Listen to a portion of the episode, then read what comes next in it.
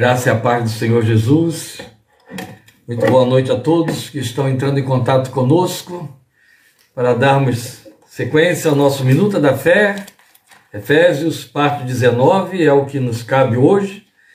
Dando ainda continuidade ao texto que estivemos vendo quarta-feira passada, do capítulo 2, versículos 11 a 13, que leremos de novo. Então hoje nós vamos ter a nossa abordagem centrada mais especialmente no versículo 13. Mas aí estamos com Efésios, parte 19, e por favor, abram suas Bíblias para fazermos hoje então a nossa leitura, versículos 11 a 13 do capítulo 2 de Efésios, e aí, querendo Deus, quarta-feira que vem, daremos sequência já com a parte 20 de Efésios, 20 semanas de estudos então da carta, nos versículos 14 em diante. Hoje, então, 11 a 13, a leitura diz: Portanto, lembrem-se de que anteriormente vocês eram gentios por nascimento, chamados incircuncisão pelos que se chamam. Perdão.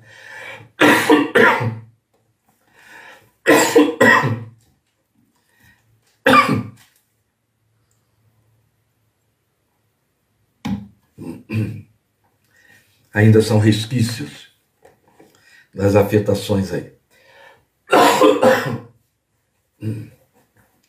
Voltando à leitura.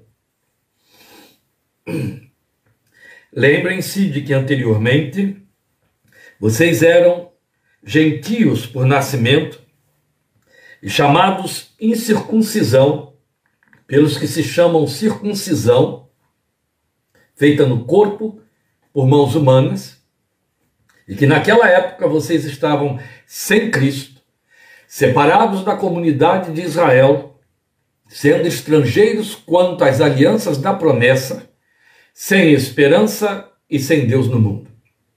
Mas agora, em Cristo Jesus, vocês que antes estavam longe, foram aproximados mediante o sangue de Cristo. Glória seja a Deus. Antes de nós fazermos as considerações que é, envolvem todo esse fechamento deste trecho de 11 a 13, eu quero chamar sua atenção exatamente para a última linha do que foi lido no versículo 13.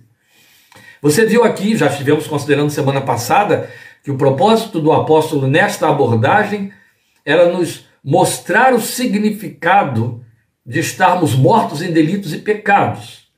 E então nos detivemos no versículo 12, onde ele foi mostrar quais eram as decorrências disso aí, as consequências de estarmos mortos em delitos e pecados, aos olhos de Deus mortos, e na realidade, na experiência espiritual, com todas aquelas fatalidades enumeradas por ele no versículo 12.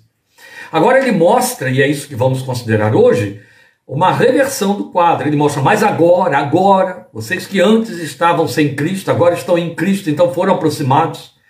Mas ele encerra tudo, e é o que eu chamo de a última linha do versículo 13, dizendo que tudo isto que aconteceu, então é uma ênfase, ele volta a, a, carga para mostrar que todo o plano de Deus passa por dentro de Cristo e a sua obra na cruz, mas ele dá uma ênfase que é desconfortável para aqueles que são incrédulos, aqueles que são contrários à obra da cruz, o que foi feito na cruz, porque ele diz mediante o sangue de Cristo.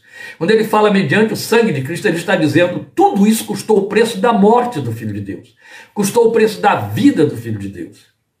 Quando ele fala de sangue, ele está falando da vida entregue, a morte física que ocorreu através da crucificação. Então, o derramar do sangue, o fato de que o, o sangue no, pelo qual obtivemos vida, o sangue de Cristo, significou a sua vida ser entregue, morte real. Então, Jesus de fato morreu na cruz e o sacrifício de Cristo, então, daí mediante o sangue de Cristo, foi o preço do resgate que tornou possível todas estas coisas que ele mostra para nós que aconteceram no versículo 13, como sendo a inversão daquilo que nos ocorria uma vez mortos em delitos e pecados, que estava sendo descrita no versículo 11. Então importa lembrarmos-nos do que mudou, também lembrarmos-nos do que mudou. Estivemos considerando o que acontecia, ele nos lembrando, lembre de como vocês eram, o que vocês viviam, mas também ele vem agora no versículo 13 dizendo, mas lembrem, prestem atenção no que mudou. Estejam sensíveis à realidade dessa mudança ocorrida a nova realidade que o versículo 13 fala. Vamos voltar a ela. Mas agora, lembre, ele começou tudo dizendo no versículo 11. Lembre-se de que anteriormente, quer dizer, antes, há uma inversão então do provérbio e aí do advérbio, aí ele vai dizer, perdão, do advérbio, e aí ele vai dizer no versículo 13: "Mas agora, pois bem, agora estamos em Cristo". E aí é importante, nunca vai ser demais chamar a atenção para a ênfase do contraste da preposição que faz antônimo com sem. De que, é que eu estou falando? Veja o versículo 12. Naquela época vocês estavam sem Cristo. Por que, que eu estou dizendo que nunca é demais dar essa ênfase? Porque sempre que eu tenho oportunidade, eu chamo a atenção do povo de Deus para esse detalhe que é por demais significativo. De Paulo fazer diferença no uso das preposições que até no português são contrastantes. Ele vai usar no grego inverteu-se para nós no português Antes vocês estavam sem Cristo. Ora, nós todos sabemos que quando ele muda o advérbio de antes para agora, ele há de mudar também a preposição. A preposição era sem. E todos nós sabemos que a preposição que contraria sem é com. No grego seria sim, preposição sim. Então, antes, sem. Agora, com. Não. Ele não usa a preposição com. Ele usa a preposição em, com um significado mais pertinente de dentro. Entende? Em é dentro. Ora, em não contraria sem, mas espiritualmente sim. Espiritualmente não há lugar para com, não existe lugar para com Cristo. Com sugere a ideia de, de, de concordância, sugere a ideia de anuência, sugere a ideia de capitulação, sugere a ideia de empatia, mas não produz nada.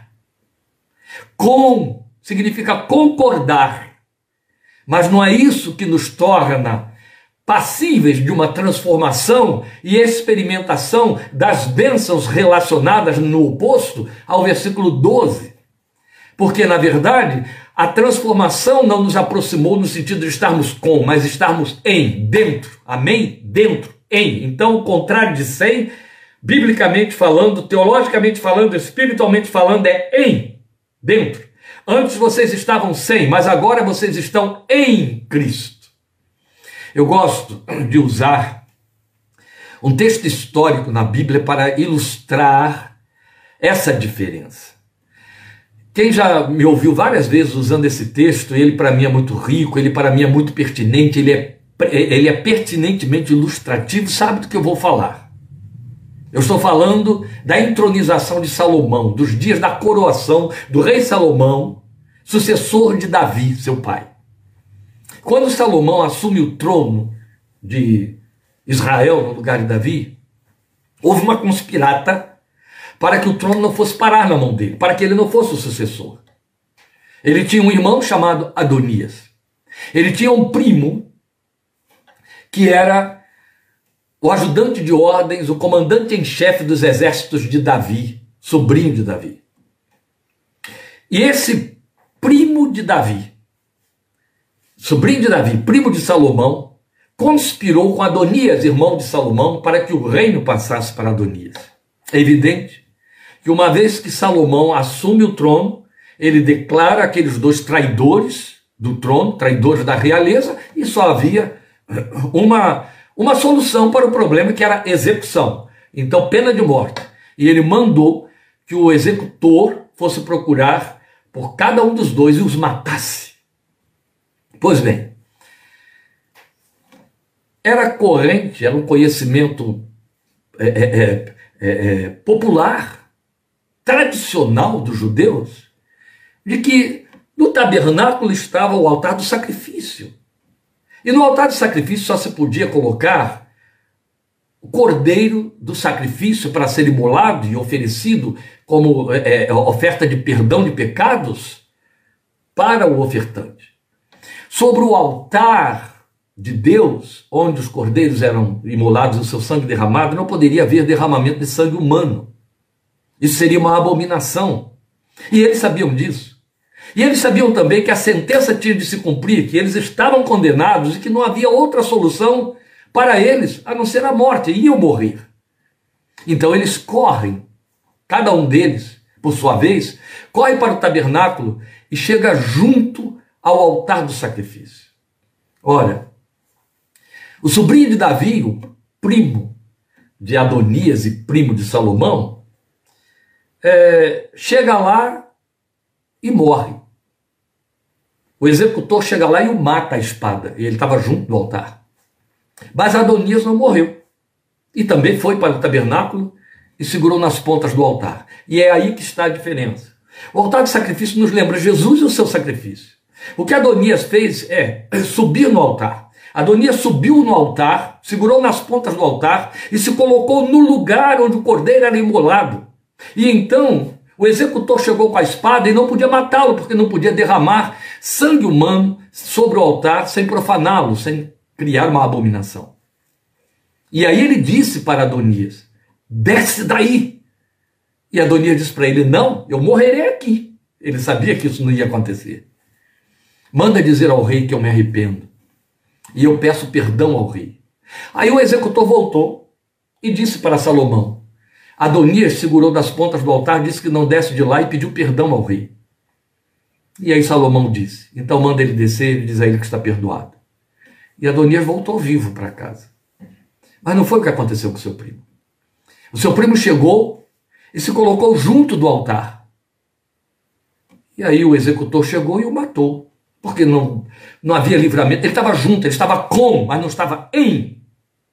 E aí não houve eficácia, não houve livramento, não houve escape houve morte.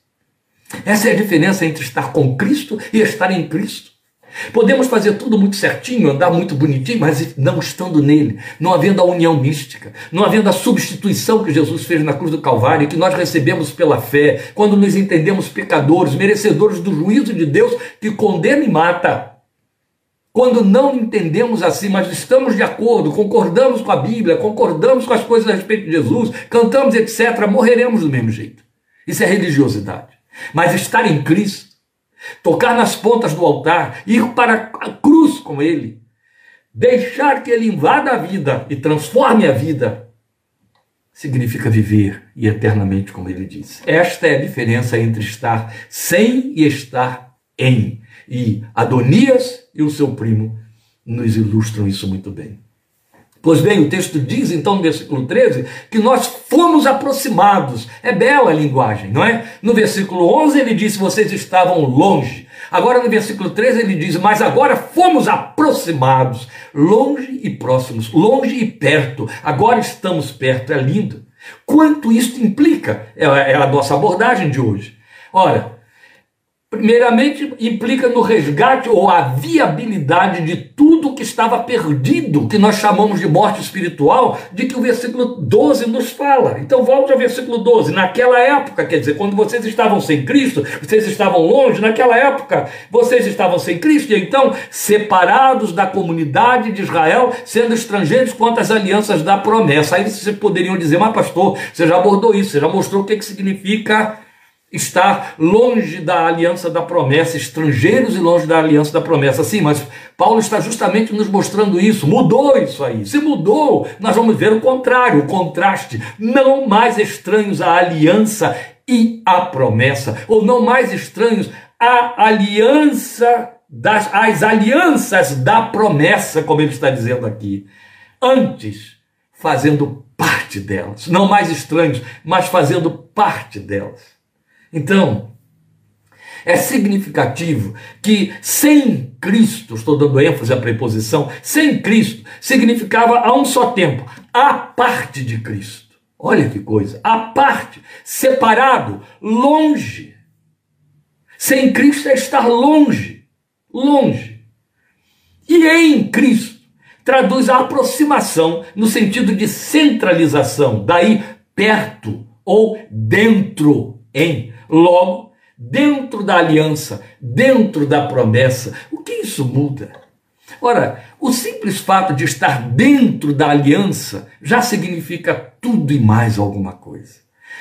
Nós temos muita dificuldade de entendermos a linguagem da aliança nos dias de hoje. A gente costuma ilustrar a aliança com a única coisa que na nossa cultura ainda preserva um sentido de aliança para nós. aliança não é corporativismo, aliança não é sociedade, como abrem sociedade aqueles homens que vão fazer negócios e então assinam contratos e ali eh, dividem as partes, as, a distribuição dos direitos sobre empresas, etc. aliança não é isso. O que temos que na cultura de hoje, o que sobreviveu ao conceito de aliança, que ainda ilustra de forma muito frágil, comparada com a aliança que era vigente no tempo da cultura em que esse texto foi escrito para nós, o que ainda temos hoje é casamento. Num casamento, e hoje, olha como ele está enfraquecido, você pode casar é, é, com, sem comunhão de bens, não é verdade? Mas mesmo que case sem comunhão de bens, o casamento constitui aliança porque fala de comprometimento de duas pessoas que envolvem todas as coisas do que diz respeito à vida delas. De maneira que contrair dívidas significa que dois ficam endividados, mesmo que um só compre. É, vender bens significa que dois sofrem a perda, mesmo que um só venda. E há outras situações mais, várias outras situações. Com raríssimas exceções, todas as casas Todos os, os, os cônjuges que foram vitimados por Covid, quase que com raríssimas exceções, aconteceu de o marido adoecer e a esposa não, a esposa adoeceu, o marido não. Via de regra, os dois adoeceram, um primeiro e o outro depois. Por quê? Porque há convívio. Porque estão no mesmo ambiente, porque dividem as mesmas coisas. Isso aqui é uma ilustração pobre, mas serve para mostrar, lembrar a você o que a aliança representa. Está muito longe da realidade do que era a, a, a, cultura da época. Ao tempo em que esse texto foi escrito, aliança significava participação com direito pleno. Aliança significava é, é, identidade, identificação com os cabeças da aliança. De maneira que a aliança servia e funcionava entre duas pessoas, e uma vez a partir das duas pessoas, envolvia a família delas, envolvia seus descendentes, e se, e se perpetuava por gerações que viriam a seguir. Significava que se um clã em aliança com outro clã entrasse em guerra, os dois estariam em guerra. Entende? Se houvesse o privilégio de conquistar despojos, os dois teriam direito aos mesmos despojos. E por aí afora, você encontra inúmeras ilustrações de aliança nos textos bíblicos e nos textos históricos, a partilha de, de, de despojos de guerra feita por Davi, dizendo que a tal a parte dos que vão à guerra e a parte dos que ficam com a bagagem é a mesma coisa, estão em aliança, todos têm os mesmos direitos e por aí. E durante séculos e séculos, os povos primitivos praticaram os direitos de aliança, os, os, os comprometimentos da aliança com muita fidelidade e entendiam essa linguagem muito bem. Pois bem, Paulo está chamando a nossa atenção para o fato de que antes nós estávamos fora da aliança. Os direitos e os privilégios não nos pertenciam. Pelo contrário, estávamos na posição de inimigos. Inimigo de Deus e de tudo que ele representa. Que coisa séria. Mas agora estamos em aliança com ele. Jesus disse: Esta é a nova aliança no meu sangue. E uma vez em aliança com ele, aquilo que pertence a Deus nos pertence. E aquilo que é nosso, a Ele pertence. Aquilo que nos alcança, o alcança. O que nos atinge, o atinge. Lembram do que Jesus disse isso de forma bem textual? Quando vocês deram de beber a um destes pequeninos, quando vocês vestiram a um destes pequeninos, quando vocês foram vê-los na prisão, a mim vocês o fizeram.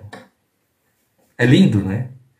Lembram daquela expressão gloriosa que ocupa um lirismo extraordinário na poesia evangélica, que é o texto dos profetas, em que o Senhor diz através do profeta: Quem vos tocar, toca na menina dos meus olhos.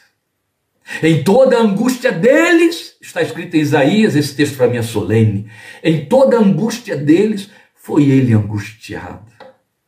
A nossa cabeça muito cheia de fantasia via fé, então falsa fé, fé fraca, fé, fé supersticiosa, fé religiosa, ela não consegue conceber isso. Porque é evidente, nós queremos entender que servimos a um Deus que impede as angústias. Que se estamos em angústia, o compromisso de Deus é nos livrar dela. Israel, que conhecia a linguagem da primeira aliança, Jesus disse: Esta é a nova aliança.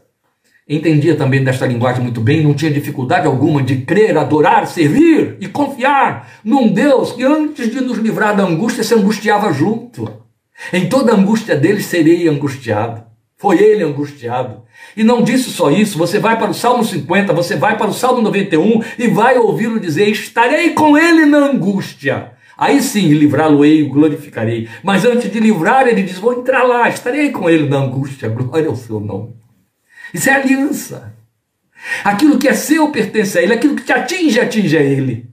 E também a você, por causa da aliança, pertence a glória do seu nome, o poder da sua palavra, a autoridade que vem por seu filho Jesus e tudo aquilo que ele nos prometeu e pelo que também orou em João capítulo 17. Então não somos mais estrangeiros quanto à aliança, nós temos acessibilidade às promessas, elas são nossas, elas são para nós, entendemos a sua linguagem, o idioma agora é pertinente, a linguagem do céu. Há um Espírito que habita dentro de nós que a traduz para nós, que traduz a nossa fala para Deus, a fala da fé. Aleluia, glória ao seu nome.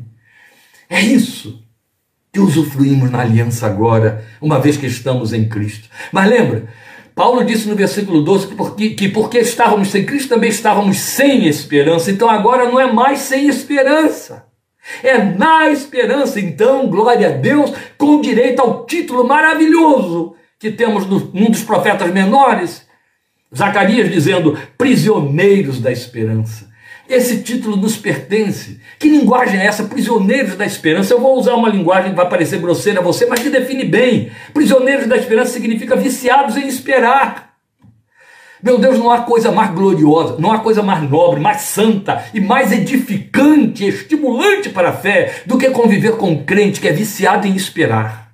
Ele espera em Deus. Ele não vive no, no, a ilusão, ele não vive uma utopia espiritual, não vive no mundo da lua. Ele vive no Éden de Deus antecipadamente. Ele vive crendo nas promessas. Ele crê nas promessas. Ele sabe que todas quantas são as promessas feitas por Deus por meio de Cristo são para nós o sim e o amém. Louvado seja seu santo nome. Ele é viciado em esperar, é viciado em crer. Ele crê em Deus a partir, é, é, é, com respeito a coisas grandes e a coisas pequenas. Ele não precisa crer em Deus, esperar em Deus somente quanto aquilo para o que ele não tem recurso, para o que ele não tem é, é, solução, que está fora do seu controle. Não. Ele crê e confia em Deus a partir das coisas que ele controla, que são pequenas, que são irrisórias. Porque o Senhor, em quem ele crê, disse: Foste fiel no pouco, sobre o muito te colocarei ter a pretensão de só exercer a fé, só depender de Deus sobre aquelas coisas grandes que estão muito acima de nós, é uma pretensão para a qual, via de regra, não estamos preparados e aprovados. Continua valendo a lei saída pela boca de Jesus: foste fiel no pouco, sobre muito te colocarei. Mas uma vez que agora nós não estamos mais sem esperança, nós estamos na esperança. E a palavra de Deus, por favor, depois examine Romanos capítulo 8, a partir do versículo 24, onde Paulo trabalha tanto com isso. Paulo diz: se esperamos o que não vemos, com paciência esperamos. E guarde uma coisa, meu querido, minha querida, que é por demais importante para a nossa vida. A esperança, ela aponta, ela identifica o fato de que confiamos e dependemos de Deus. Quando não estamos confiando plenamente em Deus, então a fé está fracassando, quando não estamos dependentes de Deus e então a confissão está fracassada, não há esperança. A esperança está frágil. A esperança não se forma. A esperança não prevalece. E todo o programa de Deus na nossa vida, foi isso que eu quis dizer, com preste atenção nisso, é produzir esperança no nosso coração. Agora, pois, permaneçam a fé, a esperança, o amor, estes três, mas o maior destes é o amor, foi Paulo quem disse para nós. Mas a verdade é que há, um, há todo um trabalho de Deus em gerar esperança no nosso coração, em nos provar, em criar circunstâncias nas quais nós desistamos de ter visibilidade para ver o que é invisível. É aí que a gente aprende a esperar. Porque quando vivemos isso, o coração descansa. Que é tudo quanto falta ao homem no mundo, porque ele está sem esperança, ele não descansa. E porque ele não descansa, ele vive mal e morre cedo. Esta é a verdade. Então, com direito a esse título de prisioneiros da esperança, há uma figura de linguagem bem apropriada que nós podemos extrair do Salmo 123, 2, que ilustra o que, é que significa ser prisioneiro da esperança, o que, é que significa estar em esperança. E o Salmo 123, 2 diz assim: Assim como os olhos dos servos estão atentos à mão de seu Senhor. Que linguagem linda, preste atenção nisso. Deixa a sua imaginação acompanhar a narrativa do texto. Assim como os olhos dos servos estão atentos às mãos do seu Senhor, e como os olhos das servas estão atentos à mão de sua senhora. Então, é, o servo está olhando para a mão do seu Senhor para saber o que virá, o que ele vai decidir o que ele vai ordenar, para em que direção ele vai apontar. Outro tanto as servas quanto a mão da sua senhora, vai oferecer. Aí o salmista diz: também os nossos olhos estão atentos ao Senhor, ao nosso Deus, esperando que Ele tenha misericórdia de nós. Esperando, sempre esperando. Paulo diz: em esperança somos salvos. Glória seja ao Senhor. E também no versículo 12, ele disse que porque estávamos sem esperança e sem Cristo, estávamos sem Deus no mundo. Então, o que, que ele está dizendo agora no versículo 13? Com fostes aproximados, vocês foram aproximados, não mais sem Deus no mundo. Ah, isso é bom demais. O que significa não estar sem Deus no mundo? Ó, oh, é muito mais do que com Deus, tá bom? Não esqueça isso. É em Deus, porque está em Cristo. Isso fala de algo que é maior do que proteção é mais do que proteção. Proteção, e ela existe, é uma vigilância que pode ser feita à distância. Mas eu estou dizendo que estar não estar mais sem Deus no mundo é mais do que proteção, porque fala de companheirismo, fala de participação aproximada. Então fala de participação ativa, fala de assistência, de que muito bem nos lembra o Salmo 139, de 5 a 10. É importante que você olhe o Salmo 139, de 5 a 10, com os olhos do coração, com os olhos afetivos, com os olhos de sensibilidade. Essa linguagem que é atribuída a Davi, ela diz de forma muito linda: Tu me cercas por trás e pela frente pões a tua mão sobre mim. Lindo, não é? Sabe o que é cercar por trás e pela frente e pôr a mão sobre mim? Tomar no colo. Quando eu pego o meu netinho no colo, eu estou cercando ele por detrás e pela frente, e sobre ele estou pondo a minha mão. Ele está no meu colo. Você suporta isso? Foi esta linguagem de Davi, se ele é o autor do Salmo 139, pertence a ele. É a linguagem de Davi: me cercas por trás, pela frente e pões a tua mão sobre mim. Isso fala de segurança absoluta. Lembra de uma linguagem paralela no Salmo 34? O anjo do Senhor acampa-se ao redor dos que o temem e os livra. Acampar-se ao redor é muito bonito, porque fala de montar um acampamento no qual você fica dentro. Isso fala de proteção absoluta. E aí ele continua no Salmo 139 e diz: Tal conhecimento é maravilhoso demais para mim e está além do meu alcance. Ora, se estava além do alcance daquele que a recebeu por revelação, o que vai acontecer comigo e você? Mas isso não impede que eu creia. Eu só posso não entender, assim como eu não entendo por que Deus me ama. Mas eu creio que Ele me ama. Ele disse e Ele é verdadeiro, então eu creio nele. Glória ao seu nome. Não é só eu percebo o amor do meu Deus. Então eu percebo a proteção do meu Deus, ainda que eu não consiga entender como ele pode fazer isso. Para onde poderia eu escapar do teu espírito? Para onde poderia fugir da tua presença? Se eu subir aos céus, lá estás. Se eu fizer a minha cama na sepultura, também lá estás. Se eu subir com as asas da alvorada e morar na extremidade do mar, mesmo ali a tua mão direita me guiará e me susterá. Aleluia! O que ele está dizendo é: ah, companheirismo, ele está junto, ele é o Emmanuel, o grande companheiro. E haveria maior temor em nossos corações se crescemos nisso de forma plena e absoluta. Quanto ao nosso ir e vir, quanto ao nosso cotidiano, quanto às vicissitudes que nos acometem na vida. Temos um mau hábito altamente pecaminoso, afrontoso, de nos deixarmos levar por nossos julgamentos passionais, quando as circunstâncias que nos frustram, especialmente aqueles que não aprenderam a suportar as frustrações, a transformar as frustrações, quando as circunstâncias nos frustram, quando as vicissitudes nos acometem, quando então a nossa oração ou a nossa expectativa não é atendida dentro daquilo que nós queremos, porque queremos muito estarmos protegidos e queremos benesses, benesses, benesses. Temos o mau hábito de achar que nesta hora ficamos sozinhos, que Deus não se apercebeu, que houve um descuido. Até mesmo alguns dos profetas e dos salmistas incorriam nesse erro e se arrependiam e confessavam o seu pecado depois, quando eles diziam: Onde estás, Senhor? Onde tu estás? Paulo já chegou para a igreja dizendo para os filipenses: Perto está o Senhor. Ele é o Emanuel. Esse foi o título que foi dado a ele antes que ele encarnasse. Jesus veio para tornar esta palavra de Efésios 2, 12, realidade plena para os homens e mulheres arrependidos.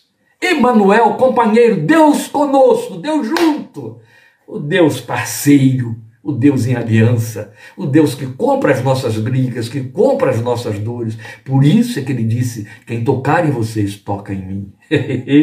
isso é muito sério, isso é muito sério. Glória ao seu nome. Mas também fala, e é com isso que nós vamos fechar a nossa minuta de hoje, esse texto do versículo 3, o estar aproximado, também fala de uma entrada triunfal inimaginável a um judeu quanto ao tabernáculo. Sabe, nós acabamos de ver, no oposto do que o versículo 12 mostra, quer dizer, aquilo que agora estamos vivenciando, uma vez que estamos em Cristo, nós acabamos de ver tudo isso, mas há uma coisa mais significativa ainda para nós, em termos de realidade espiritual, de que pouco se percebe. É exatamente o que eu estou dizendo fostes aproximados, significa uma entrada triunfal, inimaginável a um judeu quanto ao tabernáculo. Que o tabernáculo representava a presença do Deus eterno. E eles não podiam se imaginar aproximados. Porque o tabernáculo, pelo contrário, estava ali com delimitações para dizer a eles: afastem-se, mantenham distância. A Bíblia chega e diz agora para mim: e para você, que por causa de Cristo, do sacrifício de Cristo, em Cristo, nós fomos aproximados. As distâncias foram canceladas.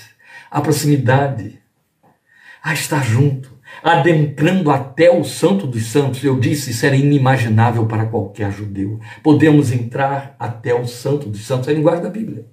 Não mais impedidos por restrições impostas com advertência, que minimamente significavam: você não é digno, indignidade, você não pode se aproximar. Alto lá, mantenha a distância. O adorador, antes da graça, tinha de se manter longe. E mais, ele tinha de terceirizar a sua aproximação à glória de Deus por meio do sacerdócio arônico.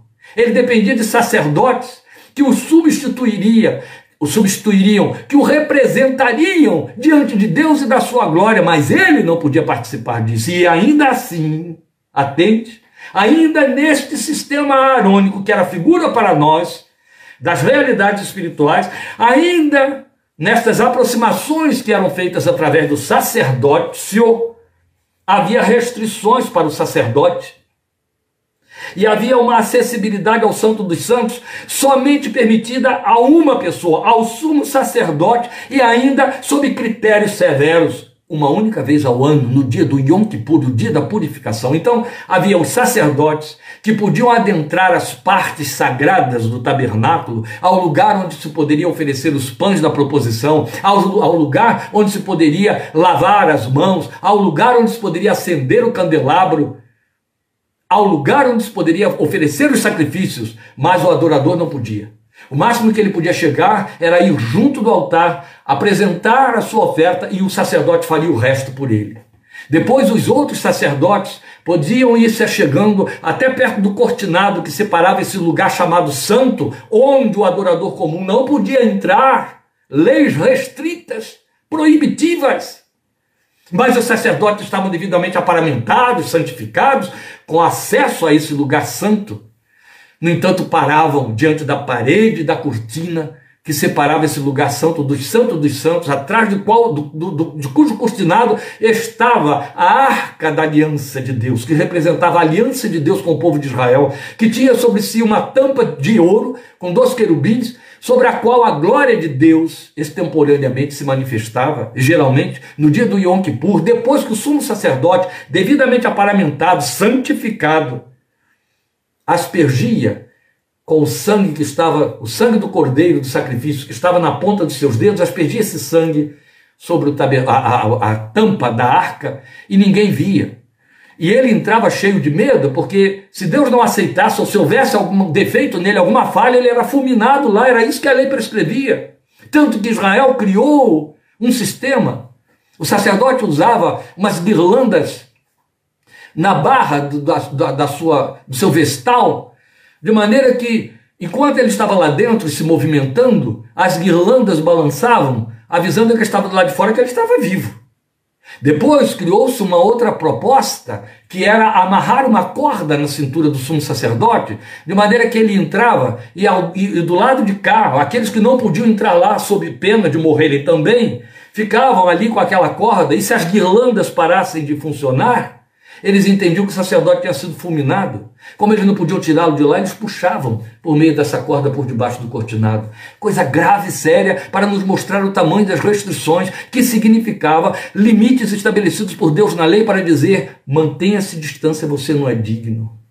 O que estamos ouvindo o apóstolo dizer é que o sangue de Cristo rompeu com tudo isso, arrebentou com todas essas restrições. Lembre do que aconteceu que os evangelhos contam para nós. No momento em que Jesus disse: Está consumado, o véu do templo que fazia essa separação entre o lugar santo e o santo dos santos rasgou-se de alto a baixo, ficou tudo exposto, como se Deus estivesse dizendo, e de fato estava dizendo, de forma coreografada: o acesso está livre, qualquer um agora pode se achegar. Aleluia! É isso que Paulo está dizendo. Você pode, você vai, as distâncias foram banidas, as restrições caíram, pode chegar, não há mais nada que te impeça. Então os demais apenas podiam observar a distância. Cristo, glória ao seu nome, e nele o acesso se tornou direto à presença de Deus Pai e na condição de Pai.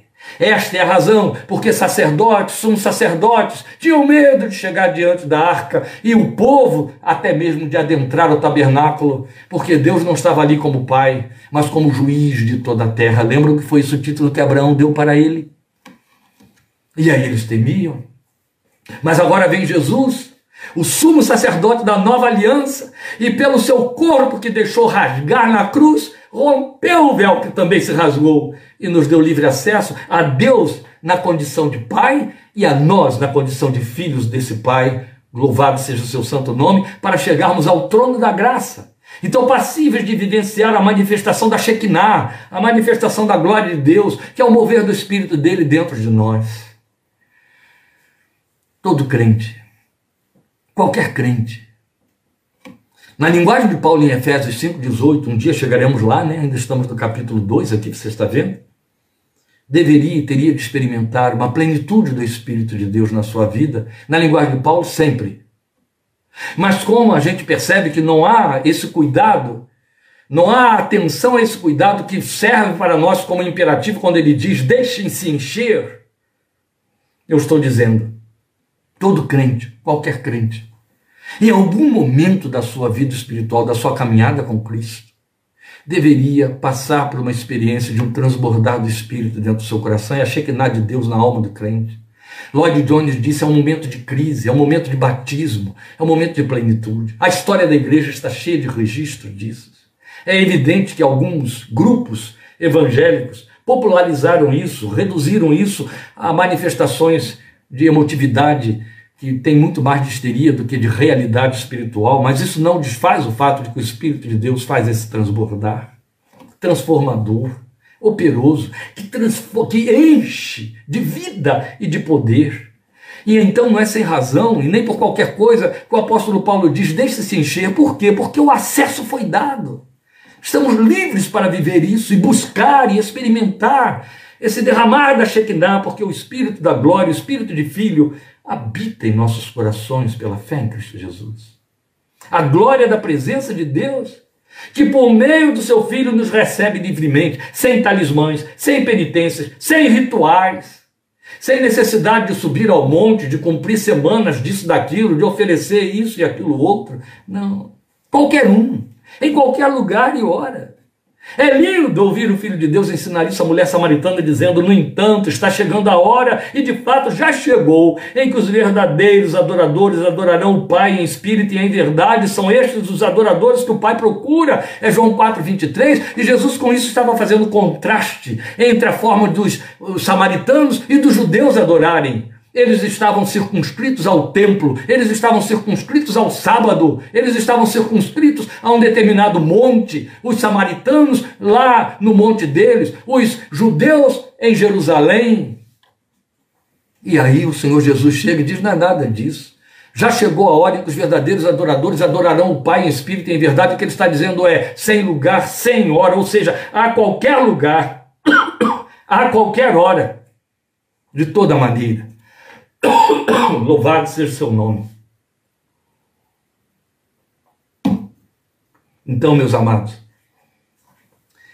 vem o apelo glorioso de Hebreus 10, com que a gente encerra, de 19 a 22, que mostra para nós que é possível a todos e todas que creem atender ao atraente convite que ele traz para nós, que é um apelo sensitivo, quando o autor de Hebreus diz, portanto, irmãos, depois de ter dito que Jesus rasgou o véu pelo seu corpo e nos deu livre acesso ao novo e vivo caminho pelo sangue e pela sua carne, ele diz, irmãos, temos plena confiança para entrar no lugar santíssimo pelo sangue de Jesus.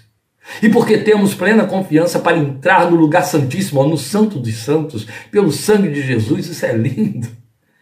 Aí ele faz o arremate, assim Aproximemo-nos de Deus com um coração sincero e com plena convicção de fé. Glória seja o seu nome. Isso nos foi dado, porque estamos em Cristo, não estamos longe mais, nem separados, fomos aproximados. O texto de, de Apocalipse diz para nós que Deus tabernaculou no meio do seu povo. Sofonias 3,17, de forma extraordinária, diz para nós o que deveria ser a nossa experiência em nossos atos de culto, em nossas reuniões, em nossa vida cotidiana, mesmo é, solitários na nossa adoração. Quando ele diz para nós o Senhor Deus está no meio de ti, poderoso para salvar-te. Ele te renovará no seu amor e se alegrará em ti com júbilo. Aleluia. Essa promessa é para mim, para você. Essa promessa é para a igreja. Ele nos aproximou em Cristo. Quando Sofonias falou isso, Israel não vivia isso, mas a igreja vive e pode viver. Eu e você. Basta querer, crer e usar o que nos foi dado por meio de Cristo Jesus, Senhor ao Deus que nos aproximou por meio de Cristo. A Ele seja a glória hoje e sempre. Aleluia. Amém. Amém. Deus te abençoe. Obrigado por sua atenção e participação. Ponha em prática as bênçãos da aliança e do que lhe foi facultado por meio da obra do Filho de Deus. Viva isso, meu querido. Não troque isso pelos prazeres e desperdícios do dia a dia nas coisas onde a glória de Deus não está. Amém? Querendo Deus, estaremos quarta-feira que vem dando sequência, Efésios parte 20, a partir do versículo 14, falando sobre o Cristo que nos evangelizou paz. Amém? Continuando nosso estudo em Efésios. Domingo, querendo Deus, 17h30, 5h30, estaremos aqui com a nossa live ministrando a palavra do Senhor, aquilo que está no seu coração para a nossa fé. Conto com a sua participação e agradeço muito esse carinho com que você participa, com desejo no seu coração de ouvir a palavra de Deus. Senhor te abençoe, te fortaleça, te dê uma noite de graça na sua presença. A paz do Senhor Jesus. Amém.